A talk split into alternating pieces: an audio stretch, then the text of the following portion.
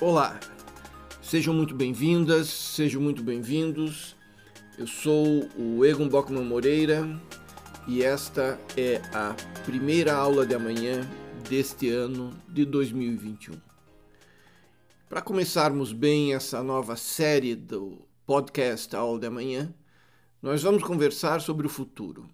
O futuro da Lei de Licitações Brasileiras, da Lei de Licitações e Contratos celebrados pela administração pública no Brasil. E vou tratar especificamente do artigo 5 do projeto de lei, que é o único artigo do capítulo 2, cujo título é Dos Princípios.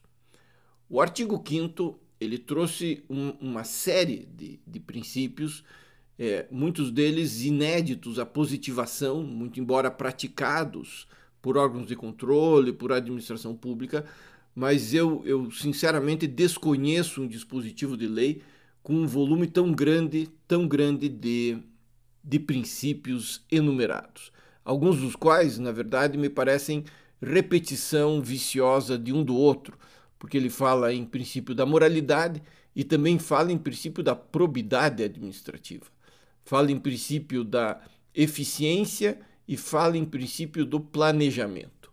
Mas de qualquer forma, aqui me vem à memória o alerta que alguns anos atrás o professor Almiro do Couto Silva fez num prefácio ao livro do meu professor também, José Guilherme Giacomuzzi, A Moralidade Administrativa e a Boa-Fé da Administração Pública.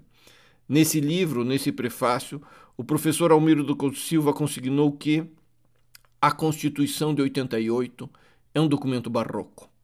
Como a obra de arte barroca, que é rica em ornamentos e tem na opulência e no excesso seus tratos os mais característicos, assim também a Constituição sob a qual hoje vivemos insiste na riqueza, na abundância, na repetição, na reiteração em forma explícita do que nela já se contém e dela facilmente pode ser extraído por interpretação. Isso é o que acontece com esse artigo 5. Ah, ele é um, um, um documento barroco, mas a missão de nós, intérpretes e aplicadores e estudantes da legislação e do direito brasileiro, é de tentar transformar esse documento barroco em algo que efetivamente seja eficaz, que gere vantagens, que traga uma boa aplicação da nova lei que rege as licitações e os contratos celebrados pela administração pública brasileira. Isto é, eu, eu tenho para mim que já passou aquele momento de negação da, da lei, de, da nova lei de licitações, dizendo que ela, na verdade, é um armazém de usados, que ela só reitera, porque nós teremos essa lei em nossa convivência diária em breve. E, é, e atendo, é, é nosso dever imaginar, conceber, interpretar ela como efetivamente uma nova lei. E uma nova lei que nos traga vantagens. Vantagens para o gestor público, vantagens para o cidadão, vantagem para aquele que é contratado pela administração pública, daquele que pretende executar um contrato. Isto é, se nós insistirmos em aspectos negativos, nós vamos ficar brigando em torno de uma lei que não existe mais, que é a 8666. Está na hora, portanto, e eu vou me esforçar para isso, de nós virmos as vantagens e estruturarmos a interpretação da nova lei como efetivamente, o adjetivo já diz, uma nova lei. E o que eu gostaria de chamar atenção em relação a esse artigo 5 do projeto de lei de licitações. Os, os princípios todos nós sabemos, todos nós conhecemos, e para aqueles que tiverem maior curiosidade, eu recomendo que ouçam o episódio 4 desse podcast, que trata da classificação dos princípios jurídicos. Né? As várias classificações e como é que nós podemos entender a sua aplicabilidade. Não é disso que eu vou tratar aqui e também não vou, não vou trazer qualquer discussão quanto ao conteúdo dos princípios. E vou partir do pressuposto que sim, é muito bom que eles lá estejam positivados. É muito bom que isso exista na nossa, na nossa nova lei de licitações. Mas é sobretudo bom o fechamento, o fechamento do artigo 5 Porque o artigo 5 ele se encerra com a seguinte cláusula de abertura: assim como as disposições do Decreto-Lei 4657 de setembro de 42, a Lei de Introdução às Normas do Direito Brasileiro.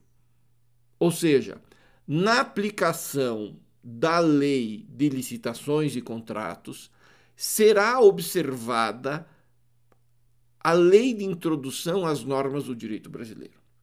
Aqui vejam bem, nada obstante, em tese, fosse dispensável essa remissão à lei, porque a lei é uma lei de introdução, aplicar-se-ia de qualquer forma, mas o legislador foi bastante cauteloso.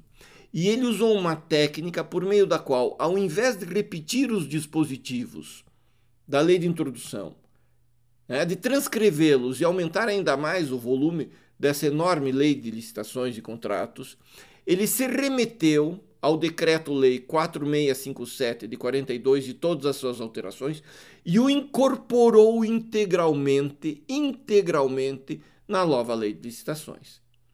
O que importa dizer que o artigo 5 deve ser interpretado ao lado de todos, todos os demais dispositivos da nova lei de introdução em, me perdoem, da nova lei de licitações em atenção à lei de introdução às normas do direito brasileiro. Ela está, portanto, escrita, integralmente escrita na nova lei de licitações. E aqui nós temos alguma coisa bastante interessante.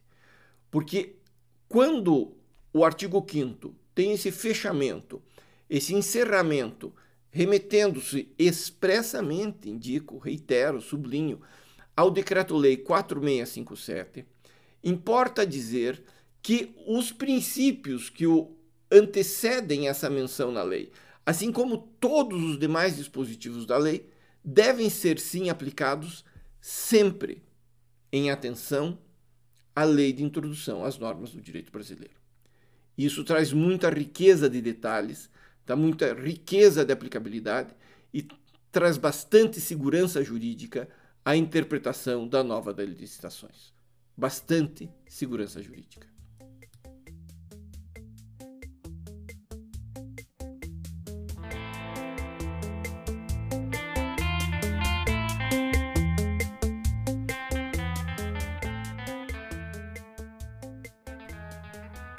Conversemos um pouco, portanto, a respeito da lei de introdução, da lei de introdução às normas do direito brasileiro. A versão original da lei de introdução, o Decreto-Lei 4657 de 42, foi promulgada num momento peculiar da história brasileira. Nós vivíamos então sob uma carta constitucional literalmente decretada pelo próprio presidente da República. A Constituição de 37, ela abre-se dizendo que o presidente é a decreta, e em seu artigo 73 estabelece que o presidente é a autoridade suprema do Estado. Ora, se um presidente poderia decretar um ato de força que denominou de Constituição, nada demais houve em acrescentar o termo lei à palavra decreto e chamar de decreto-lei aquilo que foi, durante muitos anos, a lei de introdução ao Código Civil. Quem pode decretar uma Constituição pode decretar uma lei, quem pode o mais, pode o menos.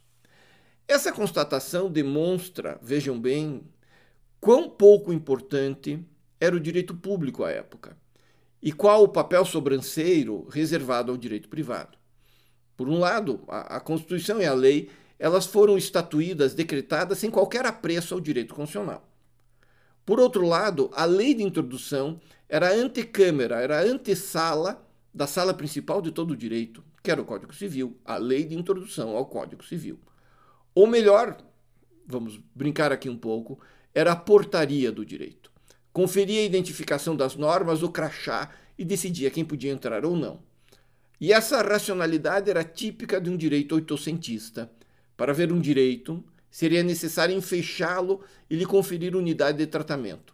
Sem códigos, sem consolidações, sem compilações legislativas, o direito não existiria. O modelo normativo, então, era um modelo retrospectivo. Só se aplicava a lei vinda do passado, codificada, limitando-se às futuras interferências. Mas as leis originárias que deram razão à lógica da lei de introdução ao Código Civil diziam respeito aos contratos individuais disponíveis, corporificados em relações bilaterais, né, o contrato, ou multilaterais, como direitos reais. Os vínculos normativos de longo prazo eram a propriedade, era o casamento e eram as sociedades comerciais. Não era um momento normativo que se cogitasse a respeito do futuro. Logo, também por isso, o regime de nulidades era um regime quase que absoluto, ou era válido ou era inválido, ou se aplicava ou não se aplicava. E essa fonte normativa de então era uma só. E caso não houvesse, se autorizava o recurso a dados extravagantes, como é expresso, é expresso o artigo 4 da lei de introdução, que diz que quando a lei for omissa, vejam bem, quando a lei for omissa, aí o juiz decidirá de acordo com a analogia, os costumes e no final do artigo 4 com os princípios gerais de direito. Era aquilo que o gigante chamado Emílio Betti chamou de elementos de heterointegração normativa. Os diferentes, extraordinariamente admitidos a entrar na sala principal, e só em algumas ocasiões, quando a lei fosse omissa. E hoje, hoje nós estamos em outro mundo, felizmente. Hoje nós estamos num mundo completamente diferente daquele originário da lei de introdução. Tanto isso é verdade a própria nomenclatura da lei de introdução foi alterada. Nós não estamos mais diante da lei de introdução ao direito civil, ao Código Civil, mas nem de introdução às normas do direito brasileiro. E o que foi ainda mais importante para nós, a promulgação da Lei 13655 de 2018. Logo, a estrutura, ou melhor dizendo, a profusão principiológica do artigo 5 do projeto de lei da Lei de Licitações demonstram que esse mundo mudou. Os princípios hoje fazem parte da estrutura e da materialidade normativa do direito brasileiro. E de mais a mais, o direito público, o direito constitucional, o direito administrativo, o direito ambiental, hoje ele é essencialmente dinâmico. Ele tem um ritmo intenso, ele é mutável, ele se transforma em vista dos desafios, ele é espiralado, ele se desenrola a partir da Constituição e atinge multiplicidade de planos jurídicos. Ele é plurissubjetivo, ele trata de relações multilaterais, coletivas, difusos, e ele é, sobretudo, diacrônico, porque ele se preocupa com as gerações futuras. Nesse cenário, nós estamos falando, sobretudo, de segurança e de eficiência. A atual lei de introdução especialmente depois dos acréscimos advindos da Lei 13655 de 2018, traz ótimas indicações de como se lidar com a futura realidade dos contratos e das licitações públicas brasileiras. Ao invés de perseguir um positivismo fechado e fora do tempo, existem dispositivos na lei de introdução que, reitero, foi expressamente incorporada a lei de licitações e contratos pelo artigo 5 existem diversos dispositivos na lei de introdução voltados a balizar a interpretação, voltados a balizar a aplicação do direito público. Isso sem limitar, sem tolher a atuação dos órgãos administrativos, dos órgãos jurisdicionais e dos órgãos de controle. A lei coloca, na verdade, parâmetros de estabilidade e previsibilidade as relações com a administração pública licitante e contratante. Hoje, existem diversos preceitos que foram incorporados e eu vou falar muito resumidamente a respeito deles agora. Isto é, os artigos 20 e 21 da Lei de Introdução, que já estão dentro do projeto de lei, de, em decorrência do artigo 15, do artigo 5, me desculpem, o, os artigos 20 e 21 exigem novas diretrizes para decisões baseadas em normas indeterminadas. Significa que a aplicação dos próprios princípios do artigo 5 é parametrizada pelo 2021. Mas o artigo 22 da Lei de Introdução estatui o dever de levar em conta a vida real e as dificuldades enfrentadas pelo gestor público para a interpretação de seus atos. O artigo 23 determina, estatui o direito à transição adequada quando da criação de novas situações jurídicas passivas para os particulares. Isso é muito importante na execução do contrato. O artigo 24 determina o dever de respeito às orientações gerais da época em que o ato ou contrato foi praticado. O artigo 26 determina a possibilidade de celebrar acordos para solucionar conflitos e o respectivo jurídico, regime jurídico geral para negociação entre autoridades públicas e particulares. O artigo 27 determina uma compensação advinda de benefícios ou prejuízos injustos gerados para os envolvidos em processo administrativo ou judicial. O artigo 28, e aqui é muito importante para a licitação, é muito importante para os pareceres, é muito importante para a execução do contrato. O artigo 28 da Lei de Introdução determina a limitação da responsabilidade dos servidores apenas a casos de dolo ou erro grosseiro. O artigo 29 celebra a consulta pública para edição de regulamentos administrativos. E o artigo 30, o artigo 30 determina o dever reforçado de obediência à segurança jurídica, inclusive por meio de respeito aos precedentes, precedentes da própria administração, precedentes jurisdicionais e precedentes dos tribunais de contas, segundo a lógica dos precedentes. Se vocês tiverem interesse, assim espero que tenham, existe uma edição especial da Revista de Direito Administrativo da Fundação Getúlio Vargas, a RDA. É só colocar no Google né, RDA, FGV, Lei de Introdução, e existe um número especial com todos esses artigos comentados um a um por alguns dos grandes, dos maiores publicistas brasileiros, exceção a este que vos fala agora. Mas vejamos a razão de ser dessas normas nas licitações e contratos. Ora, já foi comum em que a interpretação sobre normas administrativas mude com o tempo, ou que haja divergência entre os órgãos. O licitante, o particular interessado, muitas vezes ficava à mercê dessas divergências, ficava à mercê da incerteza. A lei prevê, portanto, que o direito não pode ser estático, mas também não pode ser uma caixinha de surpresas. Ele deve respeito ao outrora praticado. Ele deve respeito aos atos administrativos praticados à luz dos regulamentos, dos editais, da lei e da compreensão então vigente quanto de sua edição.